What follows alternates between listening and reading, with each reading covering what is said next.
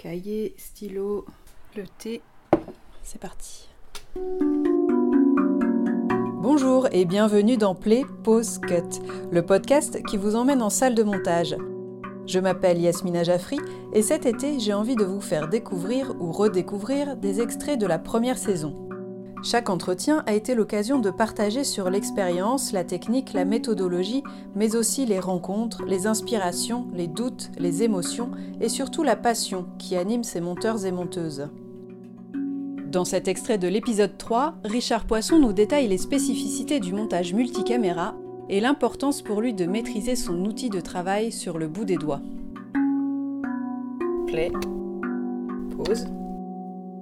Cut. Et j'imagine que techniquement, gérer 4, 6, 8, je ne sais pas jusqu'à combien de caméras tu as été euh, sur les captas, ça, t'apprend aussi vachement. Euh, enfin, il y a des, spécificités techniques de ce projet, non? Ouais, ouais tu as des spécificités techniques, bah, surtout quand il tourne deux soirs, euh, parce que bon, la, spécialité de François, c'était de tourner deux ou trois soirs. Donc du coup, on se retrouve avec deux ou trois fois 14 caméras.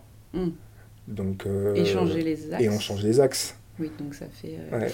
28. Euh, voilà, ouais. Donc euh, ça, c'était euh, des, trucs sur lesquels c'est un peu, un peu le puzzle, quoi. Mm. Mais ouais, c'était c'est intéressant. Après, ça devenait des micro-clips, quoi, pratiquement. Voilà, bon, après ça, c'était les plus gros. Après, dans, dans l'ordre général, le multicam, maintenant, ça, ça, fonctionne assez bien. Donc, on peut afficher 9 caméras en même temps qui tournent et qui, qui roulent. Et, plusieurs fois 9 caméras. On peut pas voir toutes les caméras d'un coup, mais on voit plusieurs fois euh, des blocs de 9 caméras. Si tu veux voir tes 18 caméras d'un coup, tu peux pas. Tu es obligé de le voir d'abord 9 et puis après mm. les 9 suivantes.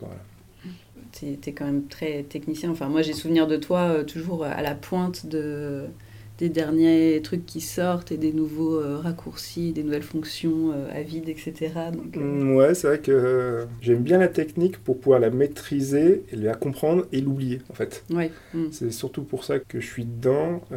et puis comprendre aussi des fois pourquoi ça marche pas, pourquoi ça plante, pourquoi ça bug. Mm. Mais ouais, c'est vrai que bon, j'aime bien mettre des petits plugs, des petits effets, des petites choses à gauche, à droite. Et puis je me tiens toujours au courant des dernières versions. Là, tu vois, on est sur la dernière version la 2022.4. On n'a même mmh. pas encore la, celle du mois de juillet, mais bon.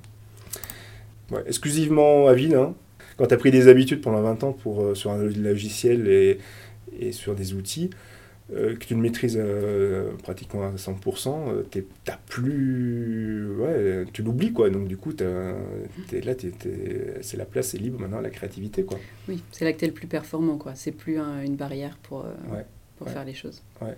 Et en termes de rapidité aussi, tu peux tester plus de choses euh, et voir plus facilement euh, euh, si ce que tu es en train de construire, ça fonctionne. Et voilà. Retrouvez les entretiens en intégralité sur vos plateformes d'écoute préférées et suivez les comptes Facebook et Instagram pour découvrir les photos des salles de montage visitées. Profitez-en pour liker, commenter, partager afin de faire connaître ce podcast au plus grand nombre. Vous pouvez aussi me soutenir financièrement via ma page Patreon, sur laquelle vous trouverez d'autres contenus autour du montage. Je vous mets toutes les infos en description de l'épisode. Merci beaucoup pour vos écoutes et vos retours enthousiastes. À très bientôt dans Play Pause Cut.